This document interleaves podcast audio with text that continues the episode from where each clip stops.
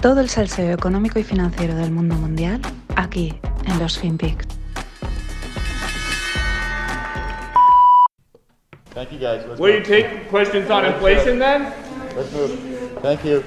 Thank you Do you all. think inflation is a political liability? That's a great asset. More inflation. What a stupid son of a bitch.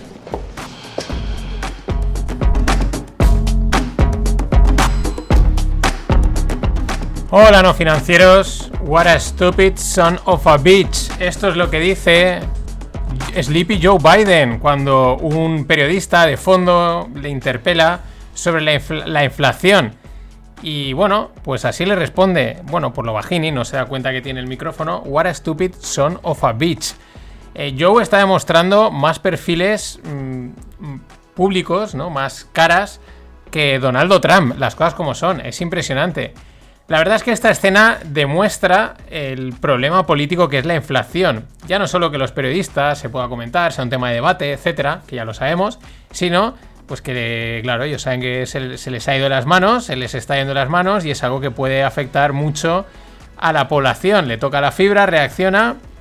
What a stupid son of a bitch. Las cosas como son. Que ida de olla, otra más de, de Biden. Pero es que es, no diría, no bipolar, es tri, cuatripolar o poliédrico. Hay veces que lo ves desempanado totalmente, que no sabes ni dónde está el tío.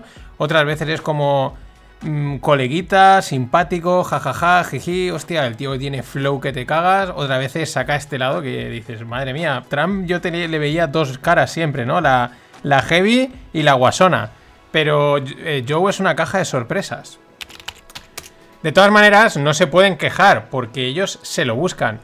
Janet Yellen, que es la, pues la que llaman manda en todo el cotarro económico, eh, decía en el infame World Economic Forum, que es donde se juntan todos los gerifaltes del mundo, pues a decidir cómo tiene que ser el mundo, no a analizarlo, sino a decidir cómo tiene que ser el mundo y por lo tanto nuestras vidas. No nos olvidemos, no tendrás nada y serás feliz. Claro. Bueno, ella en unas declaraciones dice que las políticas de Biden las ve como, en inglés voy a decirlo, Modernized Supply Side Economics. Esto en castellano viene a ser como eh, economía modernizada del lado de la oferta. Mm, lo decimos en un poquito más, más en castellano, pues esto lo que viene a ser es... eh, mm, ¿Cómo lo digo? Mm, Estamos haciendo malabarismos monetarios e intentando reinventar la rueda de la economía. Mira que les gusta a los políticos y economistas sacarse títulos compuestos. Modernized Supply Side Economics. Lo tiene todo, ¿no? Supply Side mola mucho, Economics también. Y Modernized, eh, pues, mm, pues queda bien, ¿no? La palabra, no, es que es moderno, ya está. Ya está.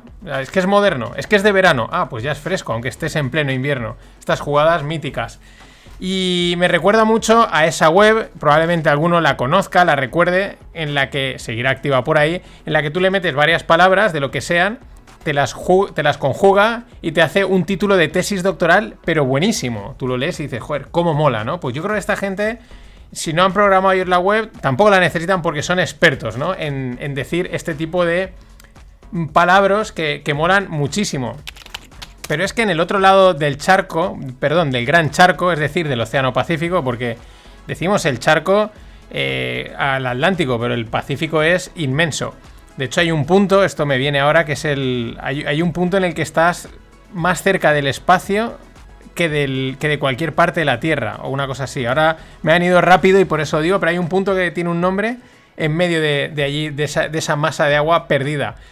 Bueno, pues ¿qué pasa en Japón? Eh, pues con términos que suenan bien a quien quiere y que le suenen bien, la semana pasada el primer ministro japonés Kishida, tras reunirse telemática telemáticamente con Joe Biden, declaraba que había informado al presidente americano de su nueva política capitalista.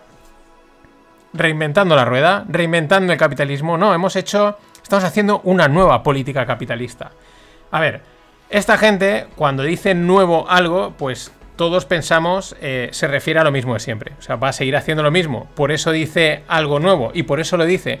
Porque si fuesen a hacer un giro de 180 grados, hacer algo totalmente contrario, pues no lo avisan, lo hacen porque no vaya a ser que luego salga mal y entonces les digan algo. Y tampoco son los políticos gente de jugársela demasiado, ellos a lo que toca. Eh, le he informado de mi nuevo capitalismo, pero no, no hay más detalles. ¿Vale? Eh, recordemos que Japón lleva en este nuevo capitalismo bastantes años, el mercado cayendo y ahí están. Parece que el resto del mundo va en esa dirección, eso parece. Especulemos. Y se publicaban los datos de la inflación en España y Alemania, concretamente el CPI y el HICP. El CPI es el Consumer Price Index y el HICP pues es el mismo, pero armonizado, ¿no? Suavizado, con alguna cosilla que le meten por ahí. Mola que publiquen al mismo tiempo los datos de España y Alemania, pues porque somos un contraste. Somos países muy compatibles porque somos muy distintos. Alemania es el motor de Europa, son gente eficiente, cuadriculada, rígida, optimizada, ¿no? Sobria. España, pues mm, ¿Somos probablemente más trabajadores que los alemanes? Sí, pero mm, pues nos gusta el cachondeo, la guasa, no somos tan eficientes en ciertas cosas, es todo un poquito más... Eh, bueno, pues venga, vamos dándole. Eh, ¿Posición en Europa? Sí, somos un país importante, en el G algo, pero bueno, ya sabemos lo que es España. Sin embargo, los datos de la inflación muy parecidos. Los year over year, que es el año sobre año, es el dato de este año, de este mes respecto al mes del año pasado, tanto para España como Alemania se mantiene en torno a un 5 o 6% de inflación para ambos países. Por encima de lo previsto, es decir, se preveía menos, pero por debajo de la cifra anterior, con lo cual respecto a la anterior has empezado a corregir. Sin embargo, los, los month over month, MOM o mes a mes, es decir, del mes este respecto al anterior, pues en Alemania se mantiene la inflación y en España se contrae, baja un menos 0,5%. Ahora al contrario, por debajo de lo previsto y por encima de lo proyectado. Un buen jaleo, o sea, esto por encima, esto por abajo, esto... Mm, pues mucho cuidado con las narrativas de la inflación, porque la inflación también tiene sus bandazos y su volatilidad. Solo hay que coger un grafiquito y ver cómo se mueve. Y como dice la cuenta Wi-Fi, Ojo porque el riesgo de las acciones es superior al riesgo de la inflación. Traducido, mucho ojo con tomar posiciones importantes para protegernos de una posible inflación fuerte y continuada que podemos salir escaldadísimos, pero escaldadísimos. Estos datos contenidos de inflación month over month que están ahí, ahí pues podríamos considerarlos buenos, que serían la de cal. Eh, sí, la de cal es la buena. Eh, hoy lo he investigado y resulta que para hacer una buena mezcla tienes que poner la misma cantidad de cal que de arena. Si te, si te tienes que pasar de una, mejor pasarte de cal, pero si te pasas de arena, sale mal. Ya hemos aclarado algo. La de arena es la mala. Ahora viene la de arena. Ojo, las ventas retail caen en España un 2,3% respecto al año pasado, en year over year. Esto no es bueno, no es bueno que las ventas, el consumo a pie de calle caiga un 2,3%, cuando veníamos de un previo de una subida del 4,9%. Y por la parte de Alemania, su economía cae un menos 0,7%, cae 0,7%, mientras que el resto de Europa crece. Es decir, la locomotora se frena, pero los vagones no. Eh, no me diréis que esto no es disparidad si ya lo metemos con lo anterior, como para aventurarse a hacer predicciones de económicas. La verdad, no sabemos si todos estos datos son buenos, malos o qué son, porque es una de cal y una de arena. Yo creo que vivimos tiempos de economía a pie de calle muy volátil y por eso cada mes los datos varían tanto. Un día parece que la recuperación va como un cohete, que nos vamos to the moon, y otro vamos que parece que vamos a tener una, recesión, sin precedentes. Así que pues seguiremos jugando, seguiremos dándole a la bola según venga. Ya hablamos de él en un Stones Volan Prima. Me refiero al Baltic Dry Index, que es el índice de fletes marítimos de materias primas. Bueno, hay quien dice que es un predictor del funcionamiento de la economía, desde tiene cierta lógica. Oye, lo primero que se mueve son las materias primas, si los fletes caen, pues es que no se están moviendo materias primas y por lo tanto la economía se va a ralentizar. Y hay quien dice también con razón que no predice nada, que es una cosa muy específica, que cotiza para una serie muy concreta de datos y que no hay que tomarlo en, ninguna consideración. Esa es la polémica y por eso a mí me gusta traerlo a los FinPix, porque mola sacarlo a pasear y, a ver la chicha que nos da el, BDI, el Baltic Dry Index. En la newsletter os dejo la gráfica, pero se ve perfectamente que lleva una corrección muy muy fuerte desde finales de 2021, de los dos, tres últimos meses, lleva una caída muy muy fuerte. llevaba una subida muy muy fuerte. Pese a ello, sigue situándose en niveles máximos de sus últimos 8 años. Estamos igual que antes, o sea, ha subido mucho, ahora ha corregido mucho, pero sin embargo está en máximos de, hace unos años. A ver cómo interpretamos eso.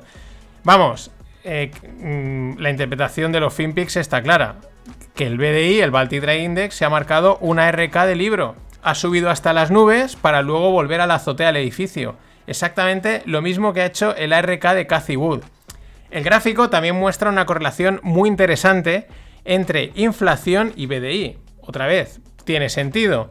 Si las materias primas empiezan a encarecerse su transporte, pues lógicamente eso se trasladará al producto final y debería subir la inflación. Con pinzas, pero tiene lógica. Eh, ¿Qué estaría diciendo este gráfico? Primero, el Baltic Dry Index sería un indicador adelantado de la inflación. Tiene también sentido por lo que he dicho. Y lo que nos estaría diciendo es que estamos en máximos de inflación, que esto va a ir hacia abajo. Yo qué sé, yo cruzo los dedos, no tengo ni idea. Y bueno.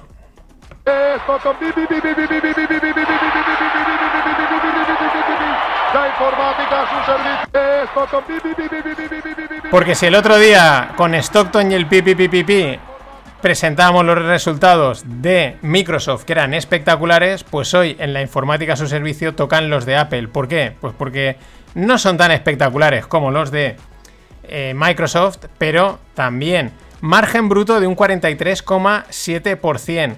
Las ventas de productos crecen un 9, las de servicios un 24. El free cash flow, la pasta líquida que les entra, eh, sube un 25%. Esto es espectacular con lo grande que es. Vea bien el detalle. Apple es la mayor posición de Warren Buffett. 120 billions tiene metidos, el 50% de su cartera. Vamos, Berkshire tiene ahora mismo la misma rentabilidad que el Nasdaq o Cathy Wood. Y encima con una pila de pasta lista para invertir. O sea, esto es, mirar, con una mano. O sea, con una mano os lo explico. Yo no es que sea fan de Warren o de Charlie, yo soy fan de todos estos grandes cracks que hacen lo que les da la gana. O sea, juegan con el mercado, lo... vamos, cada uno en su estilo. Son auténticos cracks. Pero claro, ahora recuerdo en el último año y medio, ¿no? Hemos oído mucho lo de que Warren y Charlie están mayores, no entienden la tecnología, es que se está fuera de su círculo de confianza, se están quedando mayores, bla, bla, bla, y ahí están ahora sentaditos en su sofá mmm, diciendo estoy al mismo nivel que todos vosotros, tengo la misma rentabilidad. Y es que un negocio es un negocio, punto, da igual de lo que sea. Esa es la lección, la lección está bastante clara. Lo primero que hay que entender, y estos dos lo entienden muy bien, para invertir es ¿qué es un negocio? Esa es la pregunta, parece sencilla, pero no es una pregunta fácil.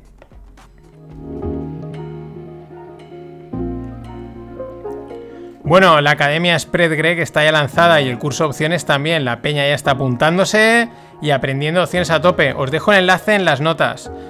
Eh, debido a la academia, pues retrasaré el club no financieros un poquito. Vamos con el mundo tequi.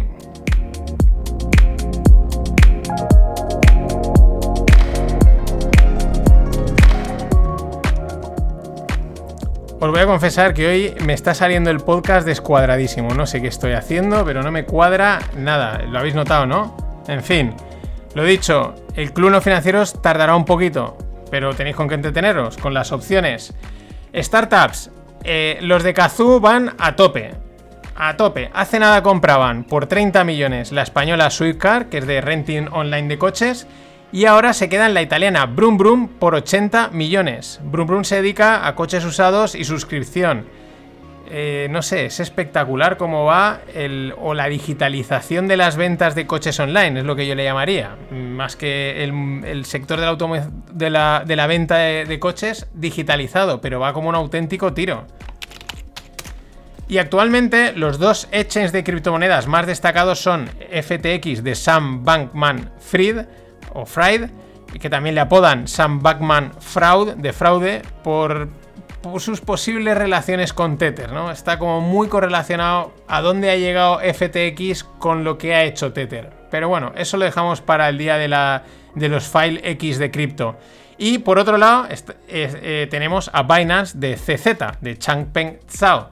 Bueno, desde las Bahamas, FTX se planta en una valoración de 32 billions, 32 mil millones, tras cerrar una ronda de 400 millones. en fiat, ¿eh? aquí a lo clásico. Desde el otro lado del mundo, Binance genera por lo menos 20 billions en ingresos al año, que se dice pronto. Esto aproximadamente es el triple de lo que estaría generando Coinbase.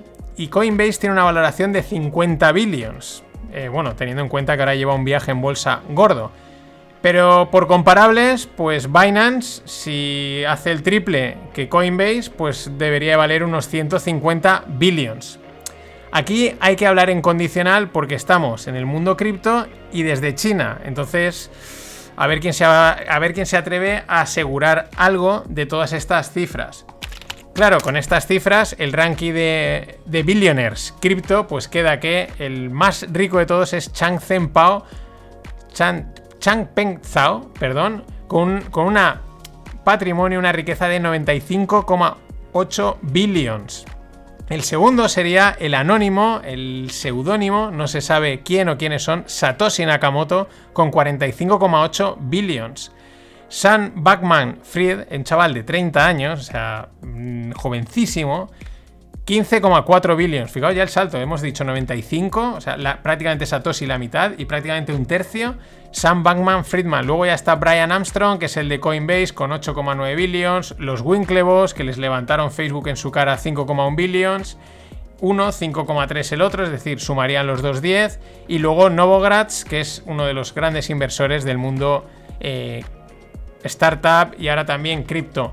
Bueno, billions and billions and billions que decía Trump.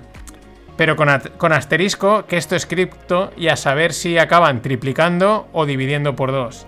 Y para despedirnos, en homenaje a los abuelos que están desfasados, que no saben en qué mundo se mueven, que no saben de tecnología, pues a los otros dos grandes abuelos. Hasta mañana. Yo digo una cosa, como le decía, que muchos dicen, yo tengo un chico que estudia dice economía. Economía no hace falta estudiar. Eso es bien cierto, no hace falta estudiar. ¿Cómo que no? No hace falta. El hombre que gane cinco duros, que se gaste uno. Y ya está la economía. Fantastic. The amazing turnout. Yeah, just super patriotic. And I love seeing everybody all happy and united. It's fantastic. It's what Canada's about. So the media mainstream try to discredit yourself. Uh, or how you feel about it and what you have to say about it too. Um, well, I'd like to say I'm shocked, but I'm not because that's how the media is with anything that doesn't go with their narrative, right? So, yeah, no, I think it's it's BS. It shouldn't be the way it is because in Canada we're supposed to be a free country, so you're supposed to be able to express yourself and do what you got to do. You know what I mean? So. Yeah. And uh, Justin Trudeau does say that it's a fringe minority that's coming in Ottawa. What do you have to say about it? I think it's funny because uh, clearly here today it's not a fringe minority and the amount of trucks that are coming tomorrow from out west and out east it's yeah we're, we're not the minority like they've been saying for the last two years so yeah. do you think that it would change something? Oh 100% because we're not leaving until it does change something so. So how long are you prepared to stay for? I have enough stuff in here to stay for a couple weeks if i have to so. Wow. Oh yeah. Yeah i'm not going anywhere so. Great thank you very much. Have a good night. You too. Thank you. Hola no financieros, aquí estamos con el convoy Freedom Trackers en Canadá, en, en Ottawa concretamente. Este que veis es un camionero que es entrevistado porque ¿qué es lo que han hecho? Pues mm, hace unas semanas el gobierno canadiense, del cual está al mando Justin Trudeau, pues puso restricciones al movimiento en la frontera a los camioneros no vacunados. La mayoría de los camioneros canadienses parece ser que están vacunados, los americanos no tanto. Y ahora, pues todos, sobre todo los canadienses, se han movilizado y han colapsado Ottawa pacíficamente. Han enviado todos los camiones allí, las colas son kilométricas y como bien dice este chico, pues it's BS, ¿no? Es bullshit todo lo que se está diciendo, las narrativas y que ellos están preparados para estar allí mucho tiempo, que es Canadá se supone que debe ser un país libre, la libertad de expresión y todo esto, ¿no? Que a los que tanto la abanderan, pues se les está volviendo en contra. Mm, ¿Qué pasaba también? Pues que el mismo sábado Justin Trudeau se refugiaba en un paradero desconocido junto a su familia, porque resulta que ellos viven en Ottawa y por eso todos los camioneros han ido a colapsar allí la ciudad. A partir de ahí, los memes ya disparadísimos, no, no se han hecho de esperar. Ya han titulado a la nueva variante del COVID Coward 19, cobarde 19, en honor al guapo de Justin Trudeau. Porque simplemente los camioneros han ido a Ottawa y él ya ha cogido y bueno, ha salido cagando leches. mmm, vamos, como si fuesen a por él. Eh, el silencio global de los medios de comunicación respecto a esta masiva y significante pro protesta, pues la verdad, ya no es sorprendente. La censura es apisonadora. Fijaros, los organizadores de esta protesta eh, habían abierto una campaña en GoFundMe para captar fondos de ayuda. Algo ya muy típico. Bueno, pues han recaudado 4,5 millones. Pero los fondos siguen congelados porque la propia compañía, la propia GoFundMe, dice que no se los va a dar hasta que no les especifiquen para qué los van a utilizar, bla bla bla bla bla bla bla bla bla. Vamos, yo creo que muchas plataformas digitales van a salir muy escaldadas de todo este jaleo. También van a abrir el hueco a que otras tantas eh, se les cuelen por la izquierda y por la derecha. Pero es que la cosa no queda ahí. El domingo se empezaron a movilizar los camiones en Holanda, Bélgica y Alemania. Sí, sí, los camioneros de esos países eh, van en dirección a Bruselas para montar el mismo lío. Bueno, los trackers o camioneros eh, dieron el caño dando suministros durante lo peor de la pandemia, durante la cuarentena forzadísima y lo están dando ahora. Eh, a ver si acaba ya de una vez este sinsentido de boniatos criados al amparo del amigo Klaus Schwab. Pero vamos con otra polémica también muy interesante y patrocinada por el COVID-19. Bueno, muchos lo conoceréis y si no os lo presento, Joe Rogan es probablemente el podcaster más famoso que existe. Spotify le compró el podcast el año pasado por 100 millones, normal teniendo en cuenta que los podcasts de Joe Rogan acumulan más de 1.200 millones de escuchas anuales, que es una barbaridad, unas 100, ciento y pico millones de escuchas, es que es una barbaridad al mes. Eh, su formato, una charla distendida de larga duración donde lleva todo tipo de perfiles pues para charlar, entrevistarlos y bueno, suelen predominar cómicos, él es un cómico, eh, también es un comentarista deportivo, muy fan del deporte y pues por lo tanto también lleva deportistas, pero por ahí han pasado todo tipo de personajes, desde Miley Cyrus hasta Beeple, eh, Billy Corgan de Smashing Pumpkins, os digo algunos que he oído, bueno, diferente, diferente gente, Elon Musk, vamos. Naval Ravikant y otros tantos personajes americanos que pues, mm, pues son de la cultura americana y es difícil que en Europa o en otros sitios conozcamos. Es probablemente Joe Rogan uno de los pocos ejemplos actuales de auténtica libertad de expresión, en el sentido de que no hay sesgo comercial, no hay intereses políticos ni mediáticos, es que él lleva a la gente ahí a charlar y ya está. Es lo que tiene Internet, es como él se ha criado, él lo ha dicho, que es lo que le ha hecho llegar a donde está. El, pues eso, una conversación natural con gente con la que él, pues por lo que sea, lleva y le interesa hablar. Es mi inspiración para hacer los Rogle, lo he dicho siempre. Eh, aunque Rogle no tiene nada que ver con Rogan. Bueno, el poder de difusión de Rogan es tal que ya tiene a todos los medios tradicionales en contra, con campañas de desprestigio incluidas, especialmente de la CNN, pero a saco. Durante el mes de diciembre llevó a varias personas de contrastado prestigio profesional en la sanidad, pero contrastadísimo, a dar su opinión sobre el COVID.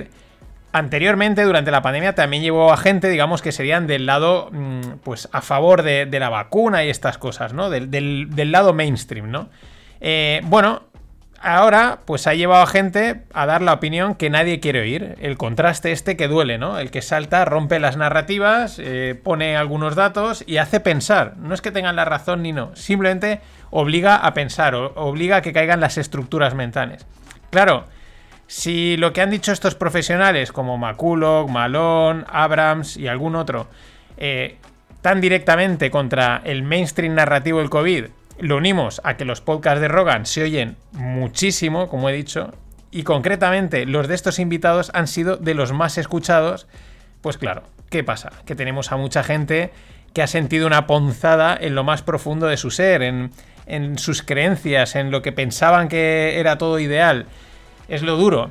Y a partir de ahí, pues más de 200 médicos firmaron un documento pidiendo a Spotify que retire los episodios el famoso artista Neil Young y algún otro han retirado su música de la plataforma en señal de protesta y presión. Incluso Meghan y Harry, ex príncipes, eh, sí, los de Reino Unido, Meghan Markle y Harry, el príncipe Harry, eh, también, que, que, también tiene un acuerdo para un podcast exclusivo en Spotify, ha mostrado reticencias y su preocupación por la difusión de información errónea. ¿Esto a dónde ha llegado? Pues nada, comunicados y poco más. Spotify dice que pondrá avisos en, la, en el contenido que sea relacionado con COVID, que es como hace en cualquier otra plataforma, en cuanto te sale ahí, esto puede estar relacionado, puede haber no sé qué, y poco más. Lógico, tienes un contrato de 100 millones encima de la mesa, a ver quién los rompe. Mm, hablan de, dicen, es que la desinformación. Están diciendo que Spotify es que ha caído 2.000 millones. Es que está cayendo todas las tecnológicas. Esto no creo que tenga nada que ver con Rogan concretamente. Pero bueno, Joe Rogan, fiel a su estilo, pues primero ha dicho que él lleva a quien quiere y que siempre ha dado voz a todo el mundo. Luego, para quedar bien, pues ha emitido un comunicado avisando que revisará y comprobará todos los hechos e informaciones con antelación. Bueno, para Tampoco entrar en mucha polémica, pero lo traducimos. ¿Qué es lo que, viene a decir Rogan? Voy a seguir siendo yo, ese es mi estilo, es el que me ha hecho llegar aquí. Si me queréis fuera, ahí tenéis un contrato de 100 quilates y 1.200 millones de escuchas que perdéis. Es verdad que a mí me ha sorprendido Spotify. Pensaba que caerían a la primera en la censura, ¿no? Que enseguida se retractarían. Mm, claro, hay intereses económicos. También es verdad que eh, el CEO de Spotify siempre se ha mantenido un poco. Creo que es el que lanzó lo de que no quería, no quería temas políticos en su empresa y quería mantenerse neutro, lo cual es correcto, dados los tiempos que corren.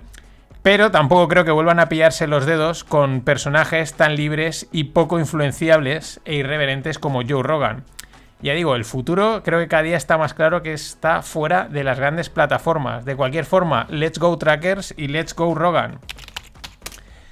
Sigo con el tema porque me parece muy importante. Libertad de expresión, mm, la mía, la que quiero ir, la que no te atenta contra mis narrativas y mis creencias internas. Eh, ¿Estás gordo objetivamente? Estoy planteando un escenario hipotético, ¿no? ¿Estás gordo gorda? Objetivamente. El médico te lo dice, un familiar te lo dice. Antes solo había una opción. Lo asumías y si querías ponías remedio. Eres libre de si quieres, pues oye, mejorar tu salud. Pero ahora no, ahora hay una alternativa, una alternativa a la realidad. Cancelar la opinión de los que te avisan del problema. Es lo que se le está llamando la, cultura de la cancelación. Es mi mundo, en mi mundo, mis reglas. Y esto lo resalto porque aunque no lo parezca, con este podcast lo que quiero es que la gente entienda el mundo de las finanzas y la inversión a través de las noticias y del circo de los medios. Y claro, para ser un buen inversor o y o un buen especulador, pues hay que ser muy estoico, hay que resistir a las narrativas y las creencias tanto externas como internas. Ojo con las que nos montamos nosotros y con las cosas que nosotros queremos creer porque las queremos creer. Son muy peligrosas de cara al mundo de las finanzas y la inversión. El pensamiento crítico es lo mejor que podemos desarrollar, tal y como dice Mike Green, del que soy súper fan. Ya os digo, esto va más allá de un virus y unas vacunas y sí, no, esto tiene muchas más implicaciones. Y voy a acabar esta parte con el COVID, porque claro, de contradicciones va la vida. Eh, y esta es una contradicción, no sé si sospechosa, pero de las que dices, mm, amigos, se calcula que en el año 2020 1.600 millones de mascarillas acabaron en el océano. Puede que sean muchas más porque los datos van con retraso. Evidentemente, mm, cuesta medir eso. Y estamos hablando de datos del 2020, faltaría 2021. Una botella de plástico, un pañal y una mascarilla tardan lo mismo en descomponerse. Es de, estos son 450 años.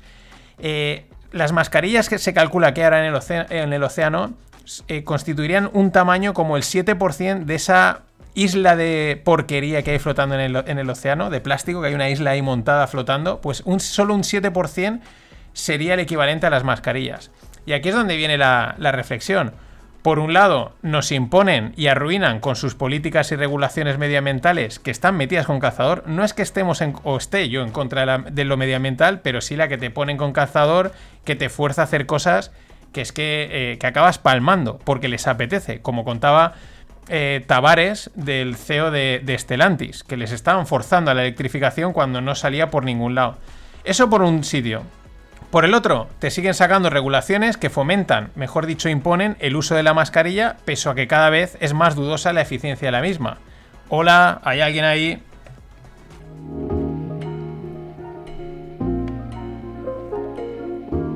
Y nada, eh, mención a Paco La Torre, me invita a la caña, a la gilda y a un par de gin tonics. Gracias Paco. Nos vemos en el curso de opciones, ¿eh? Vamos con lo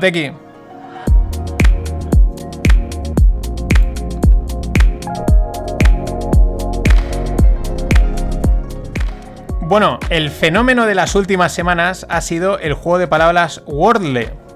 Eh, ha sido un fenómeno tipo Clubhouse. De la nada lo estaba usando todo Cristo. La clave para mí es el fenómeno, vale, es un juego, pero luego es el fenómeno viral de compartir el resultado en, en redes sociales.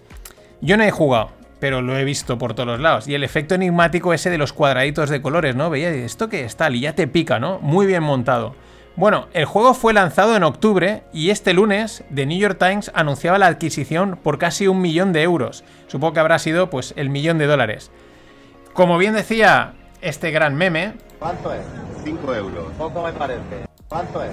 5 euros. Poco me parece. Poco me parece. Un millón de euros por un juego que lo ha petado con millones de jugadores diarios. Mm, supongo que igual hay algún tipo de acuerdo más o esta información le falta algún cero. En cualquier caso, eh, vamos, espectacular lo de Wordle. No es el único juego que recientemente ha comprado New York Times. Todos los que ha comprado van en la órbita de los juegos de palabras. Tienen otro que es Spelling Bee y cosas así. El objetivo de la empresa no es convertirse en una empresa de videojuegos online, sino que quiere llegar a 10 millones de suscriptores para 2025. 10 millones de suscriptores, mm, hacemos los números facilitos. A un euro al mes son 10 millones de euros al mes. Por 12 meses son 120 eh, millones. Mm, y no, son, no es un euro al mes, New York Times. Pero bueno, ese es su objetivo. 10 millones de suscriptores para 2025. En consecuencia, muchas de las adquisiciones que están haciendo tienen el fin de incrementar su masa de potenciales clientes, su público. Al final, esto es estadística. Si llegas a 100, un porcentaje te, un porcentaje te clica, otro porcentaje te se registra y otro porcentaje final compra. A cuantos más llegues, más probabilidades tienes de alcanzar esa bestial cifra de 10 millones de suscriptores para 2025. Y vamos con el mundo cripto. OpenSea, una de las plataformas líderes de NFTs, reconoce que el 80% de los minteos gratuitos eran NFTs plagiados, es falsos o spam. Aclaro, mintear es la acción de registrar el archivo en la blockchain de turno, en la que toque, y emitir el NFT correspondiente. Podríamos decir que es como la creación del NFT, pero claro, mm, ¿qué creas? Pues puede ser una obra de arte o puede ser el Quijote. Ese es lo que se le llama mint en inglés o mintear. Esta acción en una blockchain tiene un coste. El que toca por hacer la transacción, el llamado gas fee, es lo que sucede en todas las blockchains. OpenSea ofrece algunos minteos gratuitos como incentivo, pero claro, el tiro y el prestigio, pues por la culata. Esto sobre todo vuelve a poner de manifiesto lo Wild Wild West del sector cripto. Mm, que por un lado mola mucho, pero por otro, pues desprestigia eh, también la imagen. Y es normal que haya gente que no vea muchas de estas desfases que suceden. Aunque no nos guste la regulación, pues son necesarias unas normas de juego mínimas por el bien de la descentralización, aunque sea contradictorio, porque es que si no es un auténtico Wild Wild West. Tampoco digo que las normas las tenga que dictar el Estado. Una DAO podría servir. Siguiendo con los NFTs, la empresa de préstamos cripto llamada Genesis aceptará los NFTs como colaterales de préstamos. Pero ojo, no va a ser cualquier NFT, evidentemente, solo los blue chips, es decir, los de alto valor, los pues si llegas con un Beeple, pues te lo van a o con un Javier Arres, pues te lo van a probablemente aceptar. También es verdad que por lo que pone en la noticia van muy enfocados a los coleccionables deportivos, que esos tiene su sentido. Estamos viendo, yo creo que una nueva edad, edad dorada del cromo, pero en la versión digital. Eso es al final una de las funciones que tienen los NFTs. Pero ojo a los datos de la mesa de trading de Genesis, que son interesantes. 170 billions gestionados en acuerdos de cash y derivados. Derivados. 50 billions en préstamos en los últimos tres meses de 2021, llegando a un total de 131 billions. Ahí es nada. Pero lo que me ha llamado la, atención en el artículo del Financial Times es que ya empieza a aparecer la mención a productos estructurados cripto. Oh, la convergencia, amigos. Es producto estructurado cripto. Estos son finanzas de alto nivel. Y creedme que aquí están medido gente de finanzas tradicionales. Aquí van a ganar los de siempre. Porque los estructurados es donde hay. Son muy bonitos de vender y hay mucha pasta que hacer en comisiones, claro. Y para finalizar, que me he quedado ahí cortado. La semana pasada salía la noticia de, la, de, que la Unión Europea tumbaba el famoso modelo de Hacienda 720, que obliga a ciudadanos españoles a declarar inversiones por encima de 500.000 euros en países europeos, mmm, dentro de la Unión Europea. Alemania, pues tienes allí pasta metida, pues tienes que declararlo. Hay gente que dirá, ¿quién tuviese 50.000? Pero es verdad que es una cifra que mucha gente que invierte tiene. No es que tengan mucho más, pero, pero tienen. Y hoy en día, pues claro, con la globalización, mm, pues cualquiera tiene posiciones en algún exchange o broker, eh, un broker extranjero.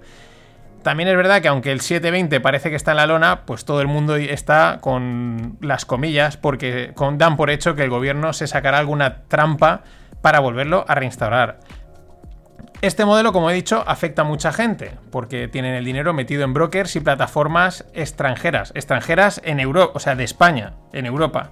Pero claro, no había caído que también afecta al criptoarte.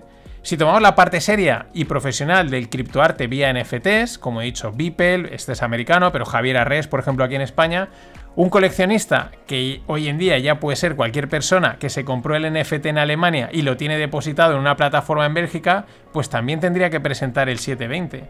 Y sí, la ley es igual para todos, pero también puede ser un lastre para sectores en auge y con mucho futuro. Estos son de estas cosas que si los reguladores eh, supiesen, pues irían con más cuidado, porque sutilmente, aunque estás intentando controlar a unos, estás fastidiando también muchísimo, estás fastidiándolos, pero fastidiando también a otros.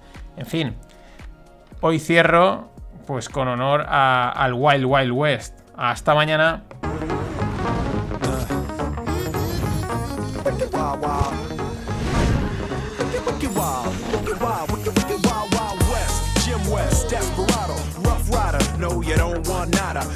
This. Six gunning this, brother running this. Buffalo soldier. Look, it's like I told you. Any damsel that's in distress, be out of that dress when she meet Jim West. Rough neck, so go check the law the buy. Watch your step will flex and get a hole in your side. Swallow your pride. Don't let your lip react. You don't wanna see my hand where my hip be at. With Artemis from the start of this, running the game. James West, taming the West. So remember the name. Now who you gonna call? Not the GB. Now who you gonna call?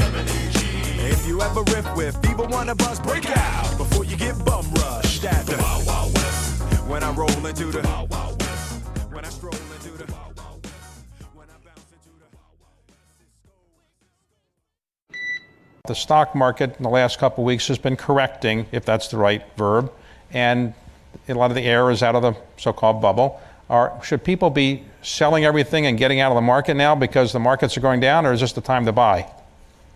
Uh, uh, for, first of all, I'm, I'm not here to give a lot of advice, but I'll give you the following thoughts. Um, we won't tell anybody. Just give us a sub. Uh, okay, just just on our own. Um, um, what's what's happened is the they produced a lot of debt and gave out a lot of money, and so everybody's got money, and it's also very easy to borrow money to buy things. And as a result, if you create much more buying power, then you create goods and services. You've got a lot much more inflation. And the Federal Reserve has been behind the curve, slower to tighten monetary policy. And as a result, we're now starting to see the rise in interest rates to be able to deal with that. As that happens, all assets compete with each other. So now that free money is still going to be cheap money, but it's going to be um, a bit higher. So interest rates, let's say bond yields, have gone up about 1%. Now you take that and you adjust. Everything is the present value of future cash flows, but it means that that interest rate goes up a percent. That means all the other assets have to adjust. We're in a process of making that kind of adjustment. That means the days that we've had before, the easy days where they dump money on you and you don't have much inflation and you don't have much tightness, those are past. And now we're in a different kind of part of the cycle. Hola no financieros, esta voz os sonará a muchos, lo he puesto más de una vez, suele ser bastante público el amigo, el bueno de Rey Dalio, porque tiene una cara, una parte muy afable, ¿no? Muy cercana, gracias a sus libros, una gran campaña de imagen, es un auténtico tiburón. Mola porque le preguntan mmm, que qué va a hacer el mercado, ¿es un buen momento de comprar? Es la típica pregunta que recibe cualquier persona que invierta. Puede ser más amateur, más profesional, semiprofesional. Es la típica pregunta. Seguro que te la han hecho. Oye, ¿es buen momento de invertir? Bueno, pues siempre es buen momento y siempre es mal momento. Mm, depende, depende. esa es la respuesta. Eso es lo que dice Rey Dalio. No él no se puede mojar, dice no te voy a dar ninguna idea así directa, pero bueno, explica la situación actual del mercado, qué es lo que está pasando, qué es lo que va a pasar. Y en esta parte, que es prácticamente todo el discurso, es donde a mi parecer da pistas importantes entre líneas. A ver, esta gente siempre da pistas, pero a su manera, es decir, así sutilmente, hay que saberlas interpretar y una vez ellos han movido ficha, no lo hacen, no te avisan lo que van a hacer, porque este es el juego.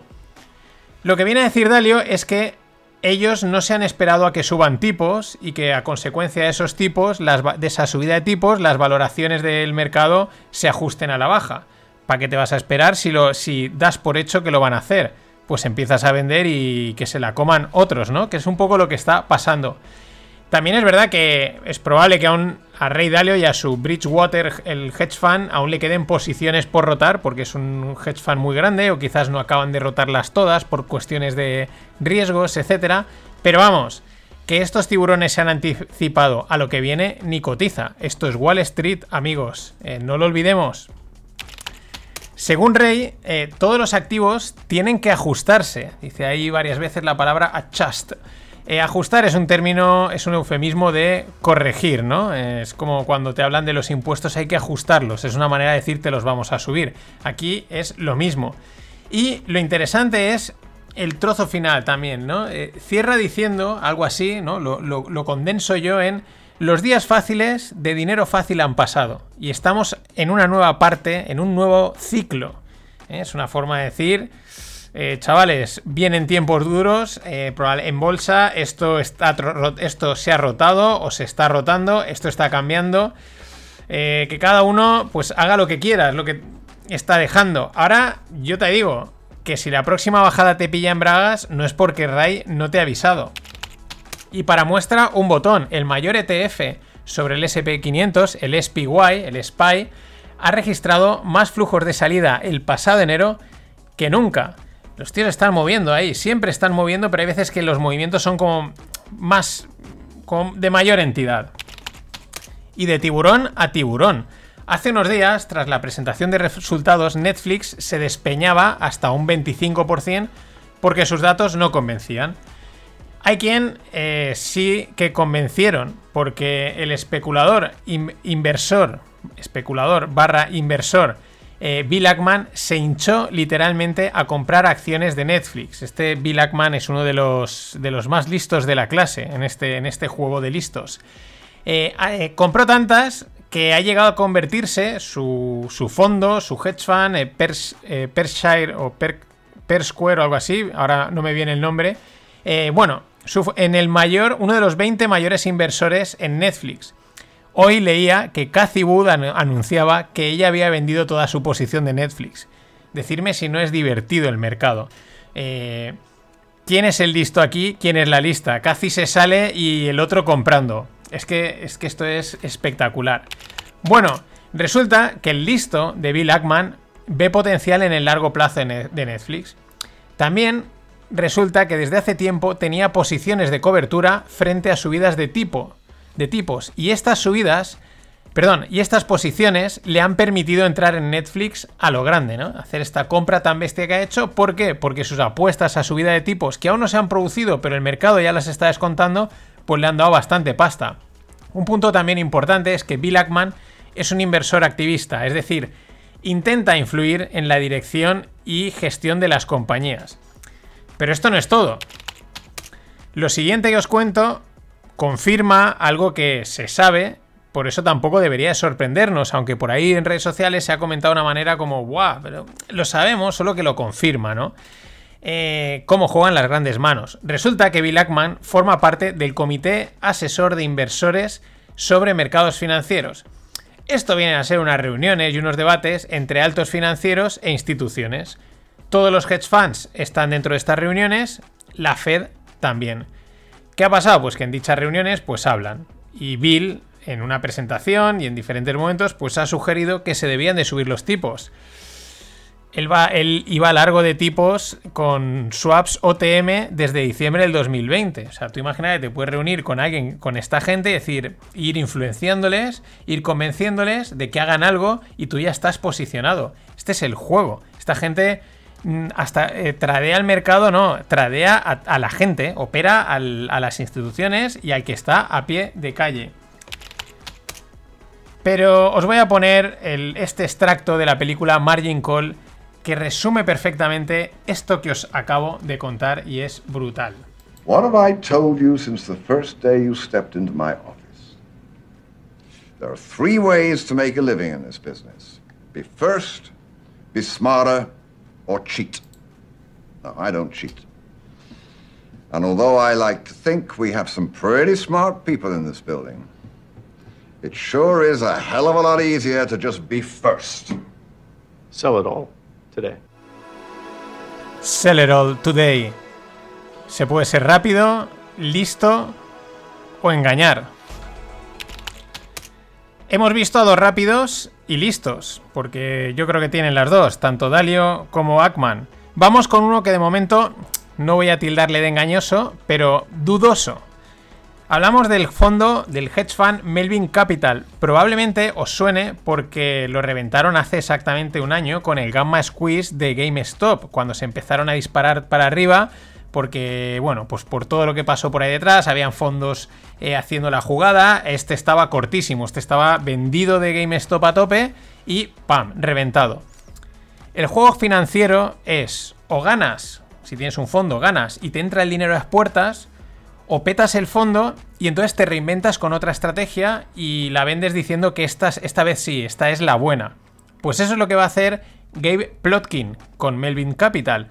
Eh, va a pasar de ser un short seller, de, de- ser un, hedge fund en cualquier posición y sobre todo con muchas posiciones fuertes en ventas, ahora a vender la estrategia de long only. Dice que la Fed, que está cambiando el ciclo que dice Rey Dalio, y va a levantar más dinero para montar un fondo de long only, ¿no? De ir solo largos.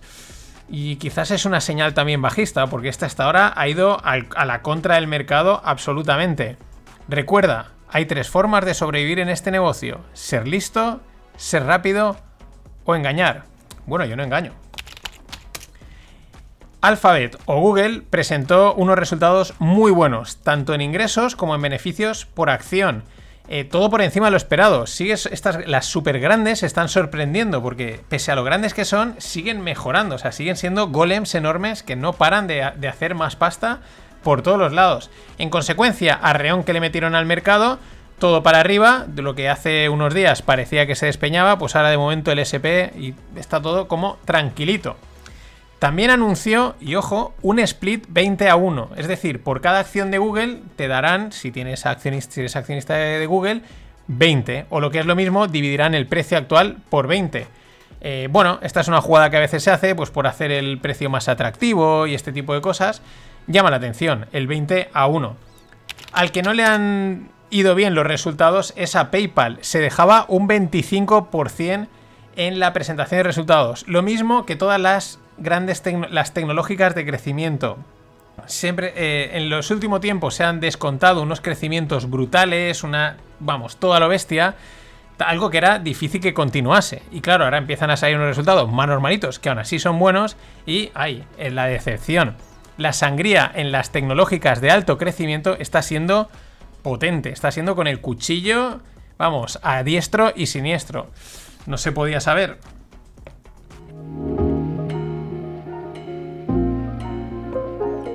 Y nada, mención y saludo a Pedro Fernández, que me invita a una caña y una gilda. Pedro, va tu salud. Vamos con el mundo tequi.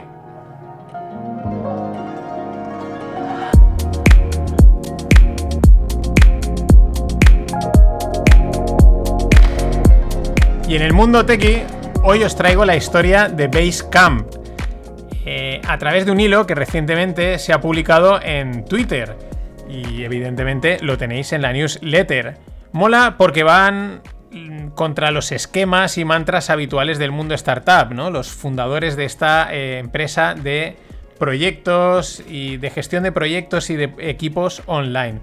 Bueno, el principio es una historia clásica, un pequeño proyecto que da servicio a empresas, aportan valor, el producto es sencillo de usar, empieza a despegar, de ahí deciden crear otra herramienta que acaba dando pie al lenguaje Ruby on Rails. Bueno, esta historia pues muchas veces es- se repite, ¿no? Empezar con una cosita de aquí a otra, tal, y han ido creciendo. Resulta que sus fundadores, Fried y Hanson, son unos defensores de un diseño web para los usuarios, no el diseño web que vemos hoy en día que está enfocado a hacer dinero, eh, a captar clics y lo que hace realmente es molestar, ¿no? Es- esto se ve mucho en los periódicos online. Pero bueno, son muy defensores de, este estilo y debe de ser un diseño sencillo y centrarse en lo importante, no distraer al usuario. Por eso Basecamp, que ya he dicho es una plataforma de gestión de proyectos y de equipos, lo petó. Pocas, pocas funcionalidades, muy esenciales y fáciles de utilizar.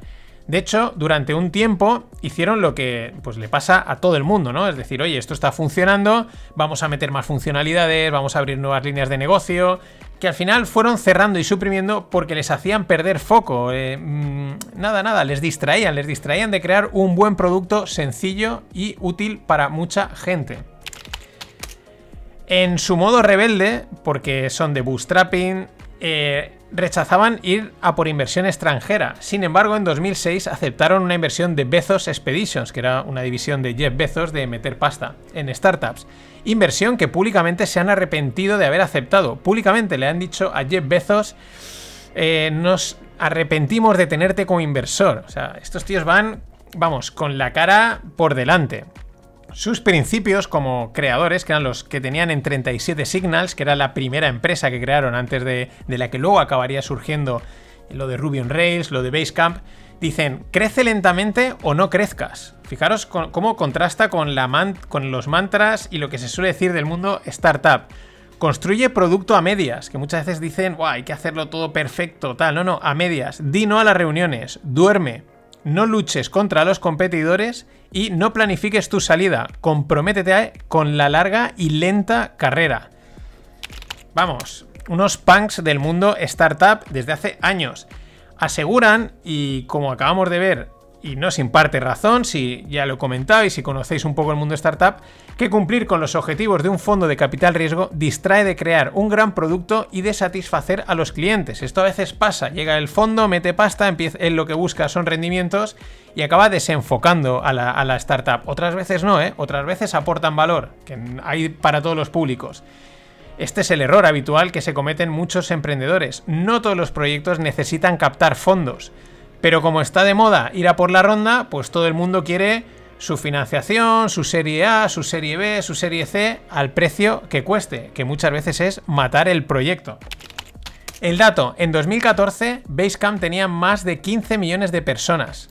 Nada más y nada menos, 15 millones de personas. 2014, perdón, creo que he dicho 2004. 2014, 15 millones de personas. La polémica, en abril del 2021, recientemente, muchos trabajadores renunciaron al puesto porque se hacían muchas bromas con los nombres de los clientes extranjeros.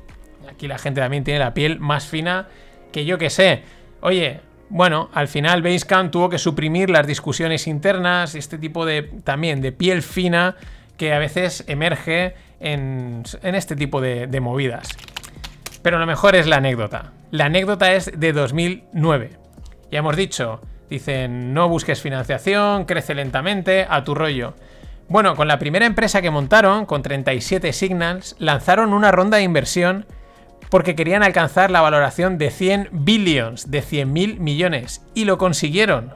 ¿Cómo lo hicieron? Pues muy fácil, aceptaron una inversión de un dólar por el 0,000000001%. Si lo he dicho bien, he tenido que decir 8 ceros o 9. Pero bueno, entre 8 y 9 ceros delante del 1%. Aceptaron 1% ese, ese dólar y ya tienes una empresa valorada en 100 billions. Estos son unos punks del mundo startup que te cagas, unos auténticos genios. Hoy del mundo cripto descansamos porque yo creo que es un gran cierre con estos dos cracks de Basecamp. Por cierto, ¿alguien está dispuesto a invertir un euro en no financieros por el 0,0000001%? Os dejo, repetimos el, el corte de Margin Call. Be first, be smart, or cheat. What have I told you since the first day you stepped into my office? There are three ways to make a living in this business be first, be smarter, or cheat. No, I don't cheat. And although I like to think we have some pretty smart people in this building, it sure is a hell of a lot easier to just be first. Sell it all today. Y yo he tenido una gran vocación y la sigo teniendo. Una gran vocación. Yo no he vivido más que para mi arte, para mis canciones. Yo las he cuidado mucho, las he mimado mucho, las he estudiado, las he dormido y sin aquí haré esto, aquí haré esto otro, aquí suspiraré, aquí haré una cadencia, aquí me haré siempre pendiente de mí, porque creo que he nacido para cantar. No sé hacer otra cosa más que cantar. Pero te voy a decir una cosa. Si no gano dinero, no me divierto.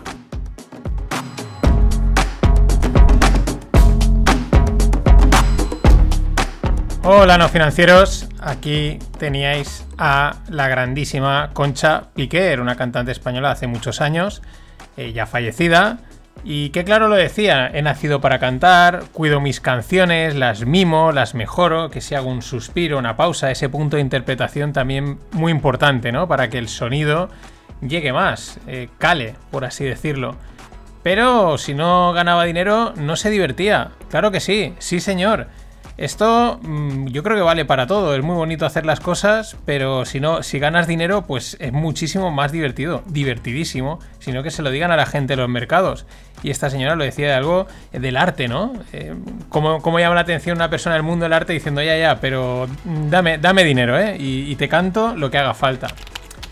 Algo así debe de pensar desde hace pocos días el chaval de 19 años llamado Jack Sweeney este chico desarrolló un bot en Twitter que rastrea aviones y concretamente se había centrado en el avión privado de el amigo Elon Musk. Y la verdad es que es impresionante lo que se movía este hombre en una semana. Me refiero a Elon Musk. Ahora como ya está residiendo, tiene todos los negocios montados en Texas, pues no se mueve tanto.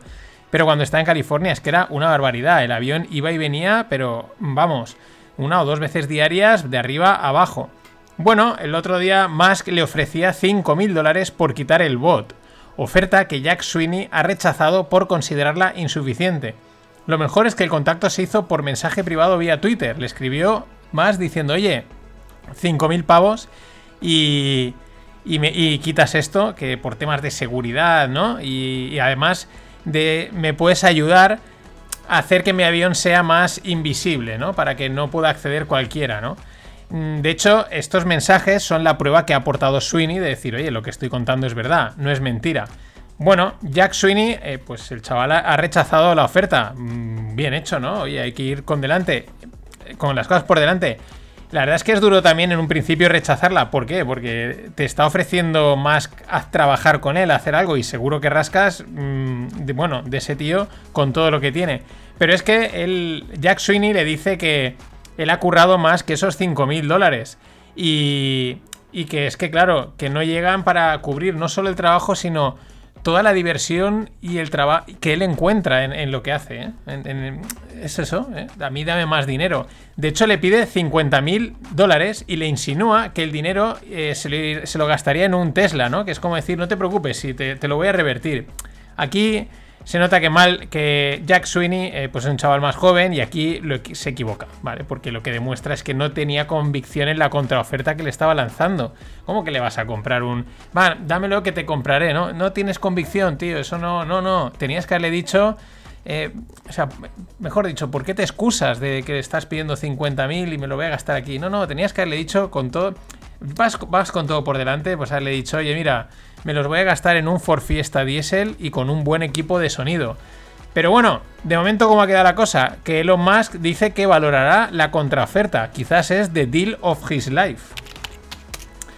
Y seguimos con Teslas, Teslas Everydays. Los Everydays, aquí meto la cuña, son los posts que hace cada día Beeple, que es el, el, que ha pegado el pelotazo con el mundo del criptoarte y mola mucho Everydays en cosas de todos los días. Y los Teslas Everydays, bueno, La, empre- la empresa agota en menos de una hora las ventas de su Tesla Mic, que es un karaoke integrado en el coche por el precio de 188 dólares. ¿Dónde ha sucedido esto? Pues mm, en China, ¿no? Esto, karaoke, si no es China, es Corea, es Japón. En este caso ha sido China y se han hinchado a venderlo. La verdad es que la imagen de esta empresa, de Tesla, cada vez es más poliédrica. O sea, unas veces te parece la revolución de los coches eléctricos autónomos, las baterías solares, las estaciones de carga con restaurantes, con lo cual rollo restauración. em, piensas en hamburguesa americana de puta madre, pero marca Tesla. Otras eh, parece una mera acción de marketing, ¿no? Como cuando coge el tío, lo envía al espacio y de ahí está generando marca. Otras, como muchos dicen, que si una plataforma de software de automoción. Y otra es una empresa pues que vende cosas divertidas, ¿no? Hemos visto, creo que era un silbato, el, el tequila, mm, una tabla de surf también han vendido, creo que un pendrive, ahora el karaoke, en fin. En cualquier caso, esto sigue apuntando a algo que comentamos en un reciente Distonómica. Ya sabéis, la charla que estoy haciendo con Inma todas las semanas de fliparnos de tecnología. Y una de las cosas que comentábamos es la evolución del coche a un espacio de ocio y trabajo. Y es una evolución lógica. Porque si los coches acaban siendo completamente autónomos, pues algo habrá que hacer durante el trayecto. Y en ese tiempo, pues o trabajas o te diviertes. Y un karaoke, pues mm, aunque pueda ser cutre, puede llegar a ser muy, muy divertido. Ahora, otro de los everydays de Tesla, otra de las noticias habituales, es la llamada revisión de sus coches por algún problema detectado. Pero no pasa nada, porque es Tesla, entonces es- mm, todos son señales alcistas. Pero ojo, esta vez la cifra asciende a más de 800.000 vehículos llamados a revisión por problemas en el recordatorio de abrocharse el cinturón. En el artículo que pongo en la newsletter, eh, pues claro, Tesla hay que venderlo, ¿no? Es la narrativa, no puede tener nada malo. Entonces eh, dicen, bueno, lo bueno es que solo se trata de actualizar el software. Es lo bueno. O sea, no te avisa de que te pongas el cinturón, igual que igual no te avisa de otras cosas. Son 800.000 coches llamados a revisión, pero es lo bueno. Y vamos con Soft- SoftBank, la, em- la famosa empresa tecnológica y de inversiones japonesas, eh, japonesa, perdón, eh, no pasa por su mejor momento interno. Eh, porque cuando se piran muchos altos ejecutivos no es una buena señal. Y en los últimos meses, pues nada más y nada menos que el Chief Operation Officer, el mítico COO, el Chief Strategy, el Chief Compliance, el Chief Legal y el Chief Communication se han largado. Si buscamos un patrón, ahí veo dos posiciones relacionadas con la parte legal y con la comunicación. Mmm, mmm, qué bien huele esto, ¿no? Quizás por eso tengan razón la crítica que se le hace eh, a SoftBank de estar excesivamente apalancada y ser muy opaca. Pero es que, de todas las salidas, la más sonada ha sido la de Marcelo Clore o Claure, como no sé si será francés. Bueno, Marcelo Claure, Maur- Marcelo Clore, el Chief Operating Officer, el COO, y considerado mano derecha de Masayoshi Son, el gran Masayoshi Son. Por resumirlo, el COO es una posición que toca todas las posiciones. Está ahí en el, vamos, debajo del que más manda. Y bueno, toca todas las posiciones, es un engranaje, tiene que saber de todo y coordinarlo todo. El clásico cerebro en la sombra o el que de verdad mueve todo. De ahí la importancia de esta salida, además de que parece ser que Marcelo Clor es un fuera de serie. Bueno, no lo parece. Lo demostró dando la vuelta al entuerto de WeWork. Ya sabéis, la startup billonaria de coworkings. La pregunta, ahora lo pensamos, ¿una startup de coworkings billonaria? Claro, sí, claro que sí. Todo es posible en el mundo de las startups, aunque luego se demuestre que no era tan billionaire. Pero, ¿por qué no meter una, una valoración mil millonarias. Si lo vimos ayer, solo tienes que levantar un euro a un, a un- por un 0,0000001% y ya eres billionaire. En cualquier caso, de esta situación es de donde vendrían las desavenencias y motivos de la salida de Marcelo. Resulta que este, claro, resuelve el entuerto de WeWork, que no era pequeño, y entonces fue a Masayoshi, a SoftBank, y le pidió 2 billions, 2.000 millones, en compensación por la faena realizada, por arreglar exitosamente lo de WeWork. Parece ser que esa compensación no habría llegado ni de lejos a tales cifras, y Marcelo hace las maletas para previsiblemente montar su propia firma de inversión. Y dice que, claro, que nunca te tienes que. Él tuitea, que nunca te tienes que eh, reducir a menos de lo que vales. Que el día que paras en creer en ti mismo, pues se ha parado, ¿no? Vamos, que no le soltaban la pasta que él pedía y se larga.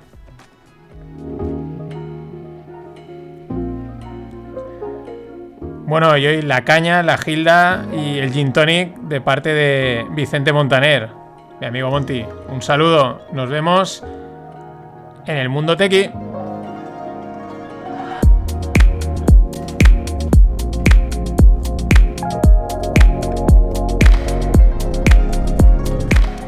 Hoy he empezado con Tesla y Musk.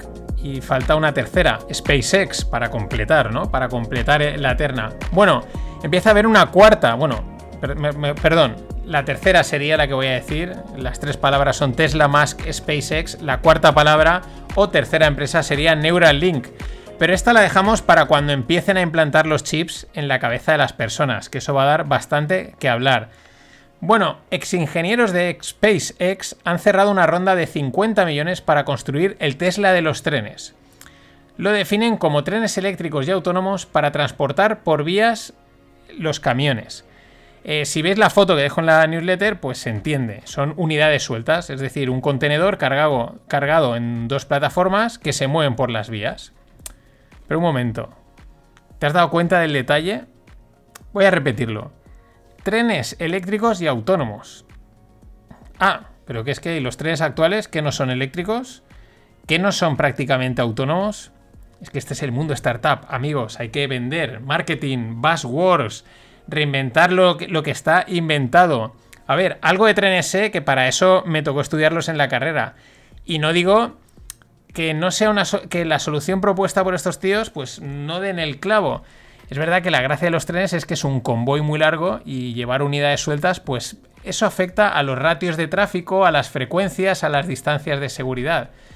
Pero a mí esto del este el Tesla de los trenes, tal y como lo plantean, me suena más a pelotón, a la bici estática con iPad que no reinventa nada. Y ayer os hablaba de la historia de los emprendedores punk de Basecamp. Y justo hoy me encontraba este tweet.